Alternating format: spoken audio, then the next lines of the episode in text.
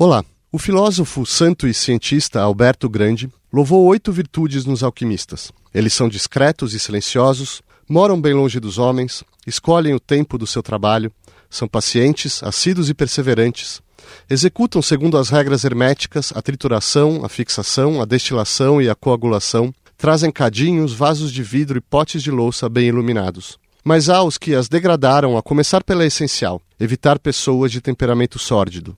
Para alguns, a falta de rigor empírico, o flerte com a magia, a busca do poder mundano pela transmutação de vis metais em ouro, fazem da alquimia a história de uma quimera, se não uma fraude. Para outros, é o supremo dom divino, a arte de integrar o mundo natural ao espiritual pela reflexão, ação e criação de um coração puro. Do Egito à China, à Índia, até o mundo islâmico e a cristandade, a epopeia mais fabulosa da história das ciências mescla romance, superstição, medicina, piedade, tecnologia, trapaça, tragédia, poesia, humor. Forjados pela fé do Deus três vezes grande Hermes, de que o que está no alto está embaixo, o grande no pequeno, o dentro fora, o um em todos e todos no um, ora cortejando Sofia, a divina sabedoria, ora barganhando com o demônio, como Fausto, para cada imperador ou papa que baniu a alquimia, há um imperador ou papa alquimista.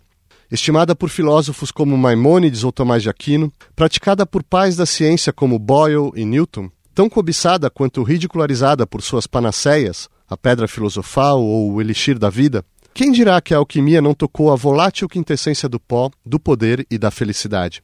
Há milênios comungamos fermentados como cerveja ou vinho em rituais familiares e religiosos com amigos, mortos e deuses. Mas só dos alambiques alquimistas veio a prata e o ouro líquidos dos destilados.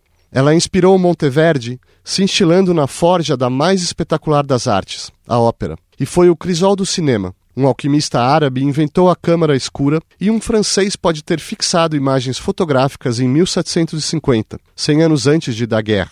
Para Celsus, foi precursor da homeopatia e da alopatia. Buscando ouro na urina, um alquimista de Nuremberg descobriu o fósforo que queima em nossos palitos e queimou nas bombas que aniquilaram Nuremberg. Rutherford, um pai da física nuclear, se dizia um alquimista moderno. Jung viu nos laboratórios alquímicos os elementos de sua psicologia profunda. Paulo Coelho forjou o chumbo de sua lenda pessoal, pregando a mão que tudo escreveu, e a transmutou em ouro literário e literal na aventura do seu alquimista, na qual uma massa de leitores viveu seu sonho de descobrir o tesouro secreto que sempre possuiu no deserto de suas vidas. A física hoje persegue o enigma da integração do macromundo da relatividade geral e do microuniverso quântico. Afirma a mutação da matéria pela observação e a interconexão de fenômenos distantes, como o voo de uma borboleta e um maremoto, ou uma partícula no Sol, outra na Lua e outra na Terra. E dá a qualquer um a chave para transmutar chumbo em ouro, basta bombardeá-lo num acelerador de partículas a custos astronômicos em troca de quantidades microscópicas. Em nossos tempos de fé dogmática na ciência, de nostalgia delirante por uma medicina holística e de profecias transhumanistas, terão os alquimistas desaparecido para sempre ou estão chegando? Para discutir a alquimia, convidamos Ana Maria Alfonso Goldfarb, professora de História da Ciência da Pontifícia Universidade Católica de São Paulo, Márcia Ferraz, professora de História da Ciência da Pontifícia Universidade Católica de São Paulo, e Paulo Porto, professor do Instituto de Química da Universidade de São Paulo. Ana, você pode nos iniciar apresentando uma definição com a qual a gente possa trabalhar aqui de alquimia? Então, é o seguinte, Marcelo, a gente teria que falar primeiro do que foi a imagem da, da alquimia, né? E por que essa imagem se fixou e quando que ela começa a desaparecer. Então, em primeiro lugar, é, a gente tem que lembrar que a alquimia é sempre lembrada como uma ciência de laboratório. Aliás, esse é o nome que ela leva antes de se tornar alquimia, ou o nome vir à tona. É, por que uma ciência de laboratório? Porque há mais de mil anos ela era parte de um conhecimento maior que se chamava hermética. A hermética, por outro lado, nós não vamos ter tempo de falar dela aqui, ela é imensa e muito complicada, ela tem teurgia, astrologia, etc. E a alquimia era a parte de manipulação e conhecimento da matéria ou do mundo natural. Então, o laboratório vem associado à ideia de alquimia como uma arte operativa, mas também teórica. depois. Outra coisa é a imagem, que normalmente, porque você está falando de alguma coisa que vem no mínimo de 3, 4 mil anos atrás, né? desde os antigos tratados mesopotâmicos e etc., até pelo menos o século XVIII e um pedacinho do XIX. São muitos séculos aí. Então, há algumas imagens que ficam. E uma delas é a do alquimista, como você disse, fechado dentro de um laboratório por anos, cheio de fumos, e tentando descobrir a fórmula para a vida eterna, a transmutação de metais, etc, etc. Essa imagem desse laboratório fechado, cheio de fumos, onde trabalha pouca gente e, e não tem nada que ver com a moderna, ficou porque, de alguma maneira, até 100, 150 anos atrás, era isso que o laboratório químico era. Então, veja, é uma segunda imagem que a gente tem que acrescentar. Né? E tem uma terceira imagem da alquimia, que é uma ciência séria, parte da árvore do conhecimento, né? Para quem não sabe, a árvore do conhecimento é algo que se estrutura desde a época clássica, onde vão surgindo ramos e variações do que se tinha por ciência e tal. Então, a alquimia é um ramo dessas ciências, ou, é, em alguns casos, até o ramo principal, desde épocas da antiga Mesopotâmia, passando pela antiguidade tardia, em grandes enciclopédias e tratados e tal, passando por gente, sei lá, uma grande enciclopédia antiga, na verdade medieval, é a do Alfarabi. Ele lá coloca a alquimia claramente como um, um dos ramos principais do conhecimento. Então, essa imagem de ciência séria, de ciência do laboratório, de ciência que é feita por aqueles que entendem é, da, da transformação da matéria e tal, então isso é verdade para, sei lá, para as guildas, né? Para as antigas guildas de vidreiros, é, de boticários, sei lá, de quem mais, de metalurgistas e etc. Né? Lembra é, dos livros do Mercier Eliade falando disso? É verdade. Então, essa imagem poderosa, suntuosa, né? é o que a gente vai tentar aqui colocar em perspectiva histórica. Eu acho que isso é que seria importante. Perfeito, perfeito, Ana. Está é, tá, tá colocado o panorama no qual nós vamos nos aprofundar hoje. Uh, Paulo, antes mesmo de da gente se entrar, na, se aprofundar na perspectiva histórica, acho que vale a pena continuarmos a ver alguns elementos estruturantes. Assim. Por exemplo, a ideia de matéria que se tinha, que imperou ali durante a Antiguidade, a Idade Média, a ideia dos quatro elementos, água, terra, fogo e ar. Você pode explicar mais ou menos, em, em, em síntese, essa teoria e como que ela se aplica ao trabalho às experiências, a teoria alquímica? É, é importante a gente não perder de vista que a concepção de matéria, ou as diversas concepções de matéria que a gente pode enquadrar na, no, no período da alquimia, são completamente diferentes das ideias de matéria que a gente tem na, na modernidade e na contemporaneidade. E o processo de transformação dessas concepções alquímicas para a concepção química moderna foi um longo processo que se estendeu por séculos. Né? Então, não se pode falar num momento em que ah, a partir de hoje não existe mais alquimia e é química moderna. Isso foi um longo processo, né? se estendeu por muito tempo. Então, quando a gente fala em quatro elementos, né, a gente precisa é, ter em mente que essa concepção de, de elemento que vem da, da antiguidade não é mais a mesma coisa que os químicos atuais chamam de elemento. Né? Preciso ter ter isso, ter isso em mente. Quer dizer, estava dentro de uma outra concepção do que fosse a matéria, do que fossem as suas transformações. Mas, enfim, na, na antiguidade grega, né, o, a, a, partir da, da filosofia grega, foi é, proposta essa concepção dos quatro elementos, terra, água, ar e fogo, é, dos quais se fala até hoje, em contexto diferente, né, que seriam componentes de todas as formas de matéria. Né? Quer dizer, qualquer corpo poderia ser ou seria né, formado, constituído por esses, por esses quatro elementos. Né? E essa teoria, com, com muitas variantes, com muitas interpretações diferentes, né, é, foi utilizada por autores diferentes, foi adotada por autores diferentes, foi trabalhada de maneiras diferentes, né, e é, você chega até uma época como o século XVI, XVII, né, em que é, essa ideia ainda é utilizada e surgem outras, né, outras concepções de matéria, né, como, por exemplo, a, a, a, concepção dos três princípios, né, é, enxofre, mercúrio e sal, que remetem a, a, a teorias árabes medievais muito uh, anteriores né? e que seria uma outra forma de uma outra forma de se conceber a matéria. Exato. Né? Se a gente puder explicar essa essa relação do enxofre, do mercúrio e depois do sal, porque aqui a gente está entrando no terreno propriamente dos metais que é fundamental, né, crucial para a alquimia. Sim. Como é que isso se dava esse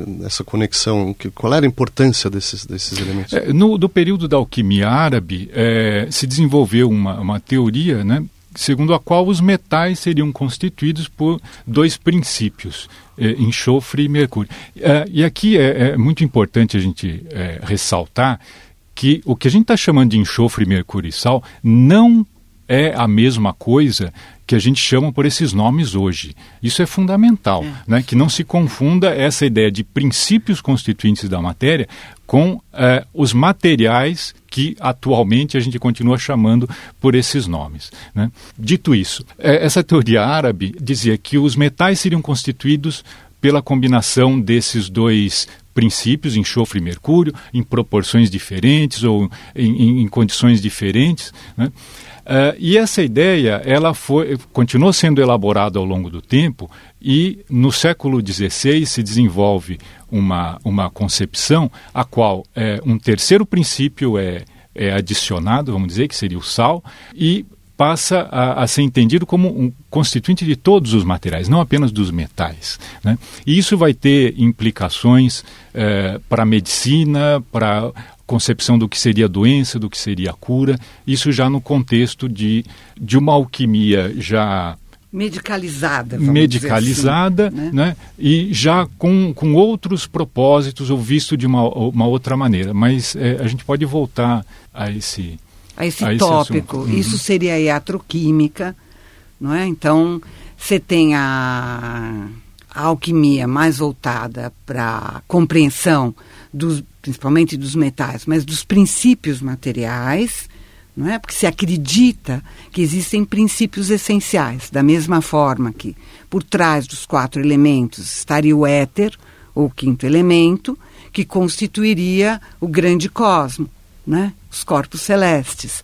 Ao se introduzir na esfera terrestre, esse éter se transformaria nos elementos e a composição dos elementos com suas qualidades, que a gente sabe e são muito divulgadas por aí até hoje, que são a umidade, a, a frieza, o calor e a secura.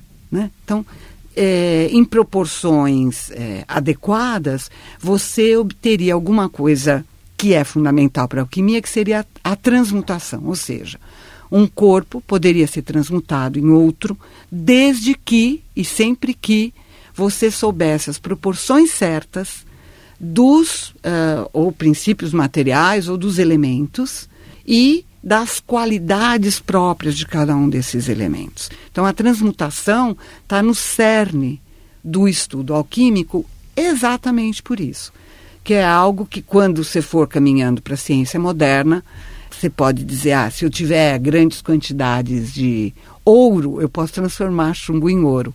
Só que a, a, a, conexão teórica e a visão do que seria isso é completamente diferente em física nuclear e em alquimia. Porque uma não uma, vira a outra. Né, uma, uma das ideias fundamentais que, que estavam por trás é que é, se os corpos são formados por um mesmo princípio fundamental, ou pelos mesmos princípios fundamentais, é, você pode transformar um no outro. Daí a ideia da, da transmutação.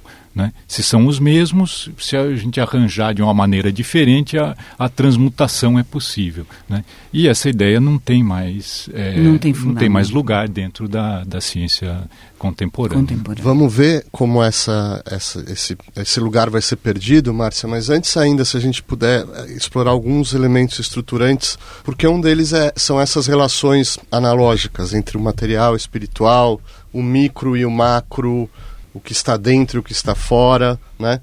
Eu estou dizendo isso porque assim, a transmutação foi colocada aqui no, no núcleo da nossa conversa, né? Mas isso tudo é entendido é, em, em, relações com, com a vida, por exemplo, do alquimista. É, existe essa, isso que a, que a Ana falou da teurgia, sem que a gente precise entrar no, no, na, na, parte fora propriamente é, da química. Mas se a gente puder ter uma ideia do, do trabalho, de como o alquimista concebia essas relações, a sua a conexão disso com o seu trabalho experimental. É, eu acho que é, poderia lembrar para um, um personagem né, para tratar desse assunto, que seria o Paracelso. Talvez seja uma figura que facilita. Né? A gente está falando de que época? Data? Do, do, século, do final do século XV para a metade do século XVI. Uhum. Né? Então, Paracelso deixa isso, eh, não, é, não, não aparece só nos trabalhos dele, mas é, é um exemplo, né? e acho que é um exemplo importante que vai ser eh, levado para para os outros séculos eh, posterior a, ao período em que ele viveu. Né? Ele deixa muito claro a importância da relação entre o macro e microcosmo. Né? Ou seja, quando uh, existiria uma relação entre o que se passa com o homem, né, de maneira geral, né, não só a parte física, mas espiritual, com todo o universo. E enquanto o alquimista né, estaria transformando a matéria é, e transformando, pensando na, na, no ouro, né, em chegar no metal perfeito, metal nobre, é, também estaria acontecendo uma transformação nele mesmo. Né? E essa, essas ideias vão ser estendidas é, vão ser colocadas de outra maneira, né? Por exemplo, e acho que aí o, o Paulo pode é, falar melhor, né? É, no trabalho do Van Helmont, né? Como que ele vê o homem, a Constituição e, e pensando, inclusive, na medicina, né? Eu acho que é importante a gente não perder de vista, né? A ideia de que a alquimia se desenvolveu e fazia sentido dentro de uma certa visão de mundo que é diferente da nossa. Né? Então, a gente precisa considerar que desde a antiguidade, durante muitos séculos, né, a, a natureza era vista como um todo interligado. Né? E para diria, não sei se a totalidade, mas para grande parte desses autores, o ser humano como parte também dessa, dessa natureza e também por isso relacionado. Então, se as partes estão ligadas e, e, e essa visão de mundo também, é, é, em geral, incluía a ideia de que o universo todo está vivo. Né? Quer dizer, todas as, as partes, inclusive a matéria, têm um, um, um certo plano de desenvolvimento. Né? Então, por exemplo, né, os minerais eh, vão uh, se desenvolvendo no interior da Terra, assim como um feto se desenvolve no, no, no interior do, do, do, útero. Né? Então, uh, no caso dos, dos minerais, esse, esse desenvolvimento se daria na direção do, da, da perfeição, do metal mais mais perfeito, né? E o, e o que era entendido como essa perfeição era o ouro, né? Então, daí a ideia do, do alquimista de acelerar esse processo que naturalmente levaria muito tempo, né? reproduzi-lo no laboratório ou apressá-lo no laboratório de forma a obter esse, esse, esse material perfeito. Quer dizer, mas é, então, aí você tem uma, uma concepção, como digo, de uma, de uma natureza viva, né, de uma natureza interligada, né, uma natureza cheia de é, relações, né, como a Márcia acabou de dizer, por exemplo, entre o macro e o microcosmo, que no século XVI e XVII, né, uh, nos trabalhos dos, dos seguidores de Paracelso, por exemplo, né, vai é, haver a interrelação ou a, ou a concepção né, dessas ideias sobre a matéria relacionadas com a medicina. Né? Então, a, a, medicina era vista como, vamos dizer, como uma ciência universal. Né? Então, não havia uma separação, você não pode falar, ah, Tinha alquimia tinha medicina. Para esses autores era uma coisa só. Né? Então, a, a Márcia citou o, o Van Helmont. Ele é um autor dessa tradição que na época era chamada de foi chamada né, de filosofia química né? e, e, esse autor tinha a, a, a, preocupação dele o grande objetivo dele era a reforma da medicina ele uh, o, o, grande objetivo dele era fundar uma nova medicina a partir de, do, dos seus fundamentos ele considerava que a, a tradição médica herdada da, da antiguidade estava completamente errada a partir da própria concepção de, de elementos, do, das qualidades primárias, e ele propõe uma, uma, um rompimento com tudo isso e estabelecer uma nova medicina, né, procurando identificar quais seriam as o que seriam as doenças e como buscar a cura. Né? E para muitos desses, desses adeptos da filosofia química, os medicamentos deveriam ser preparados alquimicamente, ou seja, no laboratório alquímico, né? por meio de operações é, alquímicas. Né? Em oposição a uma, a uma tradição de, de, composição de medicamentos por misturas de, de extratos vegetais. Né? Em geral. Os, os, minerais eram pouquíssimo usados. Sim, em geral vistos como venenos. Né? Venenos. Né? Na, na alquimia, na medicina árabe medieval, não. Eles começam a usar bastante, mas você nota que existe toda uma base, inclusive de desenvolvimento de de aparatos para o laboratório e tudo mais, que vem dessa tradição árabe, e uma parte, inclusive alguns falsos, né, vem escrito em árabe. A turma já achava que era mais legítimo, era mais genuíno. É, você tem uma tradição de desenvolvimento de filologia árabe a partir dos séculos XVI e XVII, justamente por isso, que eles estão tentando ler esses documentos que, que estariam disponíveis, em alguns casos, ou em outros, em faculdades de medicina, nas escolas de medicina. Você tem gente como Arnaud de Villanova, que toda a parte é, médica, e o que hoje a gente chamaria de científica, é em árabe. E nós estamos falando de alguma coisa do século XIV. Então, imagina no 16, 17.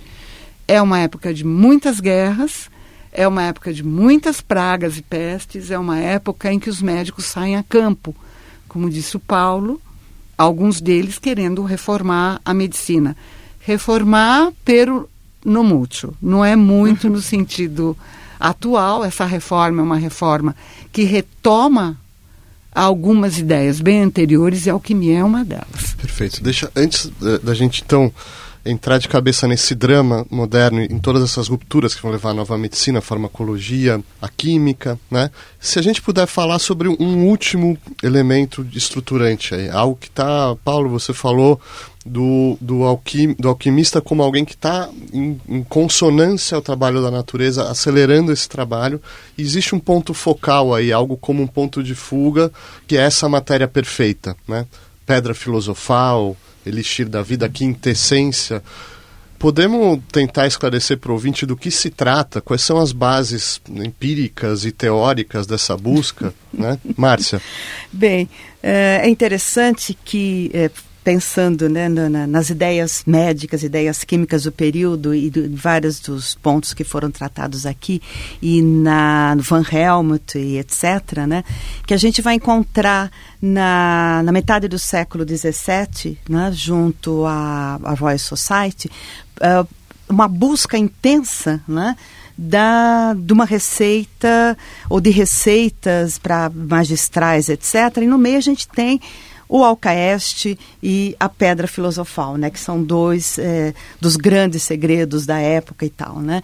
Quer dizer, o, o que, que seria o, uma ideia, né, geral do alcaeste? Seria uma, um material que dissolveria tudo às suas entidades primeiras, né? E daí facilitaria muito ou inclusive a, a, a composição né, dos diferentes materiais, entre eles o ouro. Então, a matéria, a matéria primordial que daria origem ao ouro estaria relacionado com essa busca também do alcaeste. Né? Quer dizer, a pedra filosofal é, seria na mesma direção, alguma coisa que levaria a esse, de alguma maneira, a transmutação de materiais não nobres, né? É, não perfeitos, em algo perfeito como o ouro. Mas também permitiria uh, num período em que uh, a medicina está se transformando, estão se descobrindo questões bem importantes que vai mudar a cara da medicina, né? tentando ainda esses antigos, essas antigas receitas, esses antigos materiais que podem levar um novo, um novo patamar né? de cura de doenças super graves na época. Por falar em novo patamar, será que vale a pena a gente fazer rapidamente, sinteticamente, um, uma comparação entre é, a alquimia ocidental e a alquimia oriental da Índia, da China? Elementos por exemplo, eu vou, vou, me adiantar aqui, né? A gente falou da pedra filosofal, mas sabemos que na, na, na alquimia chinesa é, ela estava muito fundada na busca do elixir da vida e que estava muito relacionada a questões é, da medicina, né? Isso faz sentido, Ana, ou eu acho que assim, é, existe um debate enorme sobre isso e eu gosto de pensar sob uma outra perspectiva. Os alquimistas não eram exatamente pessoas fora do mundo. Uh, algumas delas estavam direto, são os médicos de corte em geral, que podiam se dar ao luxo. Isso tanto no Oriente como no Ocidente. Né?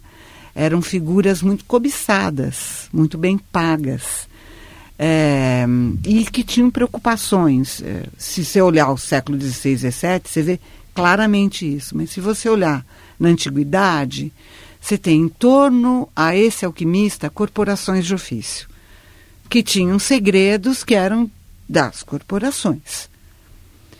E você tinha ao mesmo tempo ah, segredos de Estado. Por quê? Porque se se conseguisse todo aquele ouro que em geral se prometia, ou a cura para certas doenças que eram prometidas, imediatamente você compensaria o Estado, o governo, a corte, por tudo aquilo que ela havia gasto. Então a gente sabe de Rudolfo II, né? século Era um praticante, né? Ele tinha uma corte de alquimistas, hum. mais do que a corte de súditos, ele tinha uma corte de alquimistas em volta a ele, né?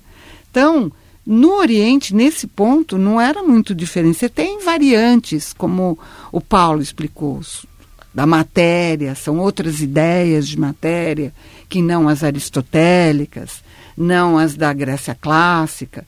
Mas, quanto aos propósitos, que é o que a gente estaria discutindo nesse momento, eles não variam muito. Os propósitos são os seguintes: em épocas de guerra, em épocas de praga, em épocas de peste, você necessita de medicamentos que trabalhem pela comunidade, ou pelo menos os nobres, com a maior rapidez possível. A Márcia colocou a questão da dissolução. Século XVI e XVII, um dos maiores índices de mortandade eram as chamadas pedras no organismo. Então, esse alcaeste ou esse solvente universal, que vem de Van Helmont, né, que o nosso amigo Paulo aqui conhece como ninguém, serviria para dissolver essas pedras. As pessoas naquela época tomavam inclusive ácidos minerais. Quer dizer, alguns dos grandes nomes da ciência do 17 morreram devido aos remédios, não à doença. Não é? Então, isso não é diferente dos relatos que a gente tem é, de épocas antigas na China, por exemplo não é? Quer dizer, eles querem a transmutação de metais em ouro ou alguma outra coisa que não o ouro. Então, dependendo do período chinês, eles vão atrás de outros tipos de minerais que não ouro e que eram muito valorizados, né? Quer dizer, o que eles considerassem nobre ali não necessariamente era o que o Ocidente considerou, mas a busca por esse essa perfeição, esse aprimoramento era enorme, porque eles acham que estão se aproximando do que seria o elemento, o espírito mais puro da matéria. Né? Isso é muito importante. A segunda coisa, aí sim concordo com os rios de dinheiro para transformar chumbo em ouro, é porque esses estados necessitavam de muito ouro em épocas de guerra ou de grandes calamidades.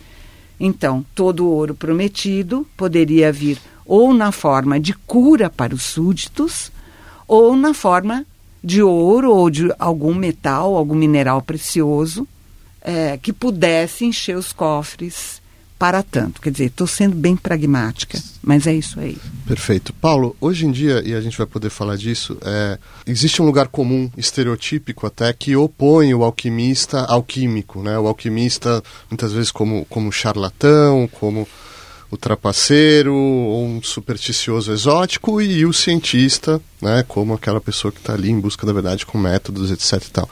Mas, por exemplo, nós temos uma figura como Newton, né, um dos grandes, o pai, talvez, da, das ciências mecânicas, da filosofia que matematiza o universo natural e que tinha um grande interesse de vida inteira, uma paixão pela alquimia. O que, que leva, por exemplo, o Newton, o que, que ele está buscando ali no, na, no mundo alquímico, nas experiências alquímicas? Qual é a pertinência dessa investigação dele? Sua observação é muito importante porque ela é, mostra exatamente um, um aspecto né, da, que o, que o historiador da ciência na, na atualidade é, nunca pode perder de vista. Né?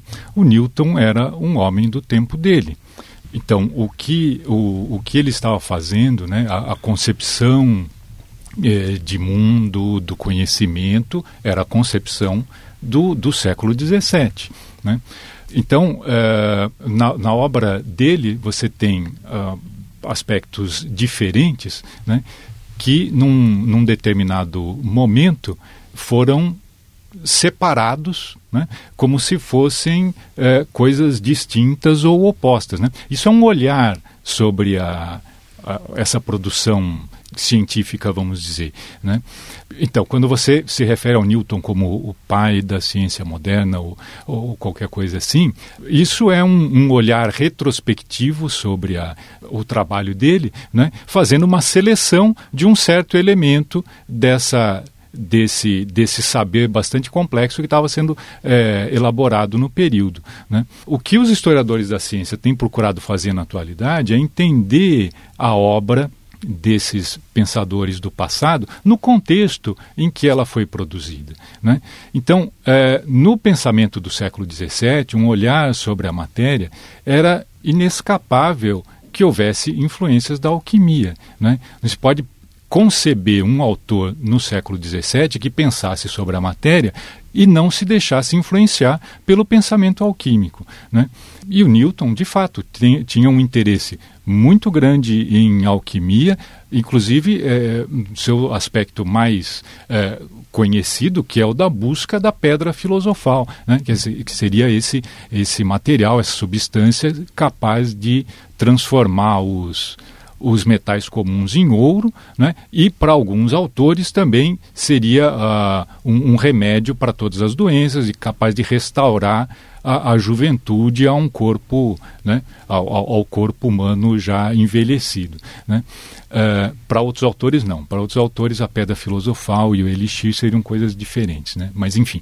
Então, na, na obra do, do Newton, vista no seu conjunto, na sua totalidade, você vai encontrar né, uh, a influência desse, desse pensamento, ao mesmo tempo que ele está uh, construindo ou propondo né, uma outra uma, uma abordagem para a mecânica, para para a mecânica terrestre e para a mecânica celeste, né, que vai levar um outro, um outro caminho para a ciência moderna. Ana? É, eu, eu queria interferir um pouquinho, porque uh, normalmente, claro, era inescapável trabalhar com a teoria da, da matéria para alguém que estava preocupado justamente com a questão das forças materiais, não é? é? Aliás, a concepção de força moderna começa mais ou menos ali. É, mas tem mais um ponto que acho que liga muito Newton a, e a alquimia e que é menos conhecido, é menos divulgado, que é a ideia de éter que ele tem é, essa ideia de éter vai é, penetrar. É, eu tive uma estudante que há pouco fez um trabalho sobre isso, muito interessante. Penetra completamente parte do princípio do Newton, você encontra a noção de éter ali várias vezes, e a ótica. A ótica. Então, quando ele está pensando no meio material, ele está pensando no éter. E é um éter elástico, etc. e tal, que muitos não se dão conta, mas é o éter alquímico. Então, se ele não tivesse partido isso desde a juventude dele, muitos dizem, ah, ele se dedicou à alquimia quando ficou velho, quando virou o mestre do Mint, da, da Casa da Moeda, vá, de lá, né, da Inglaterra. E aí é coisa de velho, estava gagá. Não, isso está presente na obra dele já desde o início quando ele faz os primeiros rascunhos para a ótica, que aliás são anteriores até a, ao princípio, né? E depois porque ele guarda materiais preciosos, que acho que a Márcia até pode falar mais, para chegar ao Alcaeste. Este homem foi presenteado com matérias-primas para chegar ao Alcaeste. E ele guardou. Então, amostras que nós temos hoje são dele. Podemos falar, Paulo, só se você puder incluir, eu sei que você quer falar, mas se você puder incluir na sua, na sua explicação, nessa época, mais ou menos, também Robert Boyle escreve um livro que é bastante importante para a nossa história aqui hoje, que é The Skeptical Alchemist, né? o quimista é, cético, né? Como que isso afeta é, esse, esse ambiente né, científico, cultural? Tá, é, assim, só um, só um detalhe, né? Eu acho que nunca é demais insistir. Quando a gente fala, do, o, o Newton estava tratando do éter, é, essa palavra tinha um significado diferente para ele do que tem para os químicos atuais, né? atuais né? Porque os químicos continuam chamando uma certa classe de substância, de, de éteres, é. né? A palavra éter teve muitos significados ao longo da história da ciência, né? E, enfim, o, como a Ana procurou deixar claro, era a ideia de uma, uma, uma, uma substância que preenchia o espaço, ou que constituiu o espaço, alguma coisa assim. Né? Uma Bom, matéria primordial, vamos uma dizer. Matéria primordial, né? Então, nada a ver com o éter dos químicos atuais. Né? Uh, em relação ao Boyle, uh, o, o, Boyle é um pouquinho anterior a, a, ao Newton, né? Uh, inclusive, o, quando o Boyle morreu, o Newton ficou muito preocupado com o destino que seria dado aos manuscritos especialmente os manuscritos alquímicos do, do, do, Boyle, porque ele acreditava que o Boyle estivesse próximo de, de, de, produzir a pedra filosofal e ele tinha muita, muito interesse nisso. Né? Mas, enfim, o Boyle é mais um personagem desse longo período de, de, de transição né, da, da, da alquimia para a química moderna, a que eu me referi há pouco. Né? A obra dele muitas vezes é, é destacada como se ele fosse um, já fo, fosse já um químico moderno e não, não pode ser entendida dessa maneira. Né? É um personagem de um período de transição. Né? Então, esse é um aspecto também não muito divulgado sobre o Boyle, que sim, ele tinha é, interesses, é, interesse na, na alquimia, em particular na pedra filosofal, e ao mesmo tempo que ele estava desenvolvendo, desenvolveu, por exemplo, o trabalho com com, com o ar, né? a, a, a relação entre a, a, pressão e o, e o volume, por exemplo, né? que é, o torna conhecido dos estudantes de química na, na atualidade, né? É. chamada lei de Boyle e tal. Enfim, mas ele fez muitas investigações sobre a, a matéria, sobre a, a, composição da matéria, trabalho com a bomba de vácuo, né? já desenvolvendo eu acho que tem um aspecto importante no, no trabalho do Boyle, né, que é o, o, desenvolvimento nesse período da, da, do, do, que viria a ser a concepção moderna de experimento, né, que inclui aspectos como criar condições que não existem na natureza, quer dizer, é, não apenas observar a natureza, mas criar condições que não existem para ver como ela se comporta, né? como é o, o caso da bomba de vácuo, né? Isso é, é um exemplo interessante. Né? É, mas, enfim, é, o que eu estou querendo destacar é que o conceito de experimento também precisa ser desenvolvido. É. Né? Não é uma coisa que a gente ah, vai olhar na antiguidade, ah, eles não faziam experimento. Sim, essa concepção não existia. Né? É uma mas coisa que vai ser, mas, mas vai ser construída. É, né? É.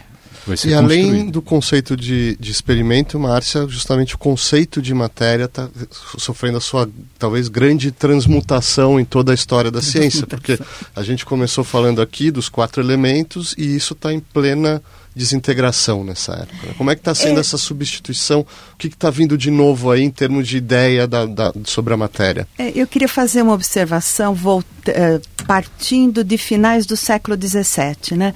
Porque pela uh, é, como está sendo discutido, né, e os exemplos que foram dados, são mais da, do período até metade do século XVII, embora Newton vai passar, viver até o, parte do século XVIII, né?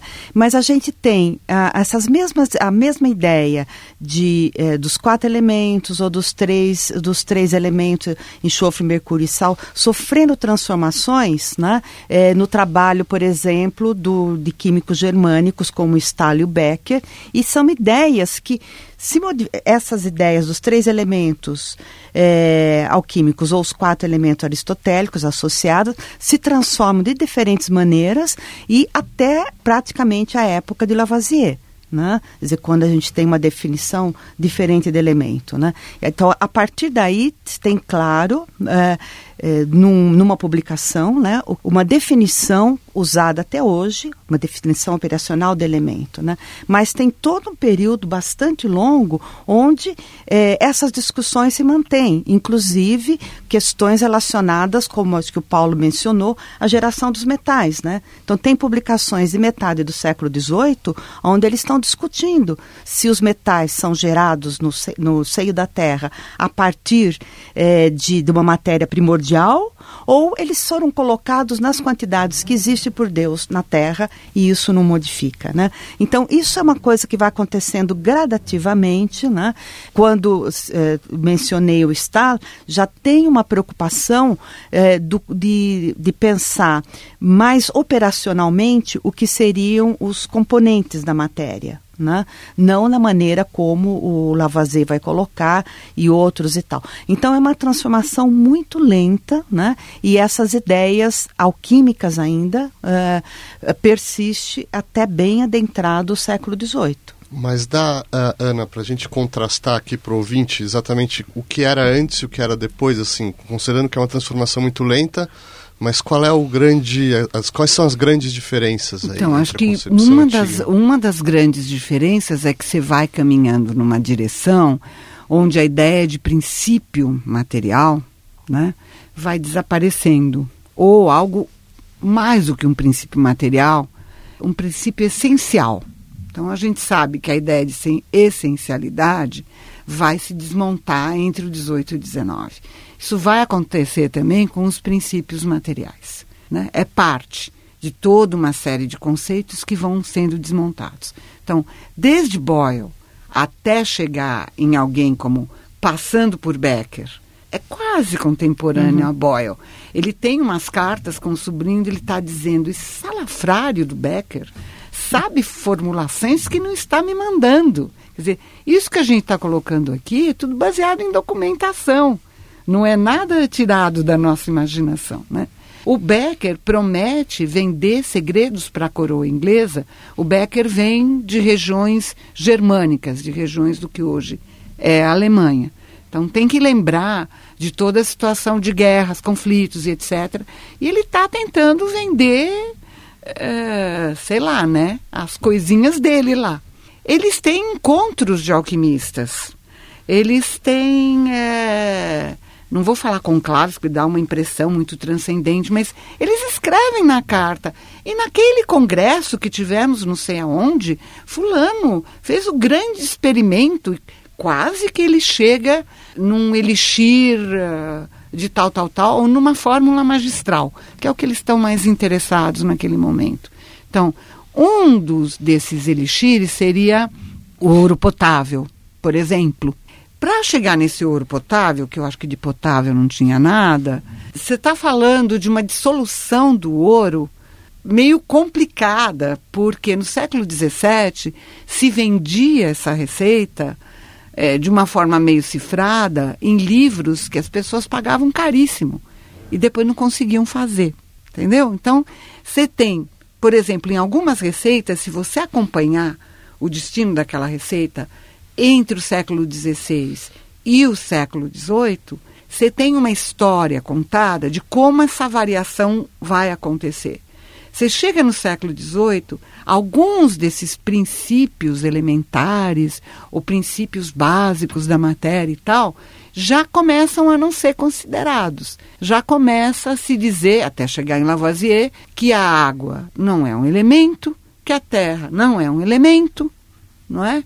E daí por diante, aí eles começam a desintegrar os próprios elementos. Essa desintegração vem da desintegração da própria concepção de elemento, da concepção clássica de elemento, não da nova concepção que vai começar mais ou menos a partir de Lavoisier, vá? Mas é sobretudo no 19 e com a física atômica do meio do 19 para frente que você realmente vai criando uma noção de elemento mais semelhante à que a gente até tem. Ela varia até o começo do século XX, ela vai variar. É, mas é olhando para essas receitas, e a gente já fez muito isso, que você vê a distinção. Então, coisas em que se acreditava piamente, e alguém como Newton, e alguém como Boyle, e sei lá, alguém como Glauber, que era considerado grande é, químico ou alquimista do século XVII, né? um foragido da Guerra dos 30 Anos, que foi para os Países Baixos e montou um laboratório imenso. Tinha gente que daria um braço a cortar para passar algumas portas desse laboratório. Eles acreditavam piamente em materiais que hoje a gente consideraria banais, como os ácidos materiais, os minerais. ácidos minerais. Por exemplo, ou algumas formas é, de concreção de sais, etc., que a gente consideraria idióticos. Na época, o pessoal era capaz de matar para conseguir esse segredo. E era um pouco, vê se você me passa essa fórmula, que eu te passo esta outra. Então você tem correspondências e tudo mostrando essa troca, que a partir do 18 vai se desintegrando, vai criando essa noção de matéria que a Márcia colocou e tal, cada vez mais, é, de forma mais ensejada, mais concreta, eles falam de etapas da análise química, que são etapas que dependem de algo, do que ela falou, de, de algo muito concreto, pragmático. Então, toda aquela parte do princípio material vai desaparecer. Até no século XIX, você está mais ou menos limpa dessa ideia de matéria anterior. Certo. certo. Podemos fazer uma rodada final aqui e falar sobre talvez o legado, o presente, eventualmente até o futuro da alquimia, porque a questão é o que resta hoje, né? Ficamos só com, com uma mitologia, com, com a figura da, popular do alquimista. Existe algum espaço para uma visão, para a visão holística da alquimia? A alquimia está totalmente morta, algo vive, algo pode renascer, não sei. Eu estou jogando cartas aqui na mesa hum. porque eu gostaria de ouvir de vocês é, o que, que, se apresenta hoje, talvez para o futuro da. Bom, é, sendo químico, né, tendo formação em química, né, eu posso dizer que não existe mais lugar para a alquimia dentro da concepção é, de matéria que a gente tem hoje em dia, considerando os os resultados que a química moderna obteve, né, aquilo que ela se propôs a fazer e o que ela conseguiu a fazer, conseguiu fazer com uma, uma, uma concepção de matéria do que, que é o uh, o que, que são as transformações, o que, que é a estrutura da matéria, tendo tido tanto sucesso, né, como ciência da matéria não há mais lugar para a alquimia. Mas como você disse, né, a alquimia sobrevive, digamos, no, no imaginário, na cultura popular, né, a ideia, por exemplo, de, de quatro elementos, né, que se associa com uma, uma variedade de coisas, com, com ideias da, da astrologia, que você vai pensar, bom, uh, que lugar tem a astrologia na ciência moderna? Não tem, né, mas sobrevive, continua existindo como uma, uma outra manifestação da cultura, né.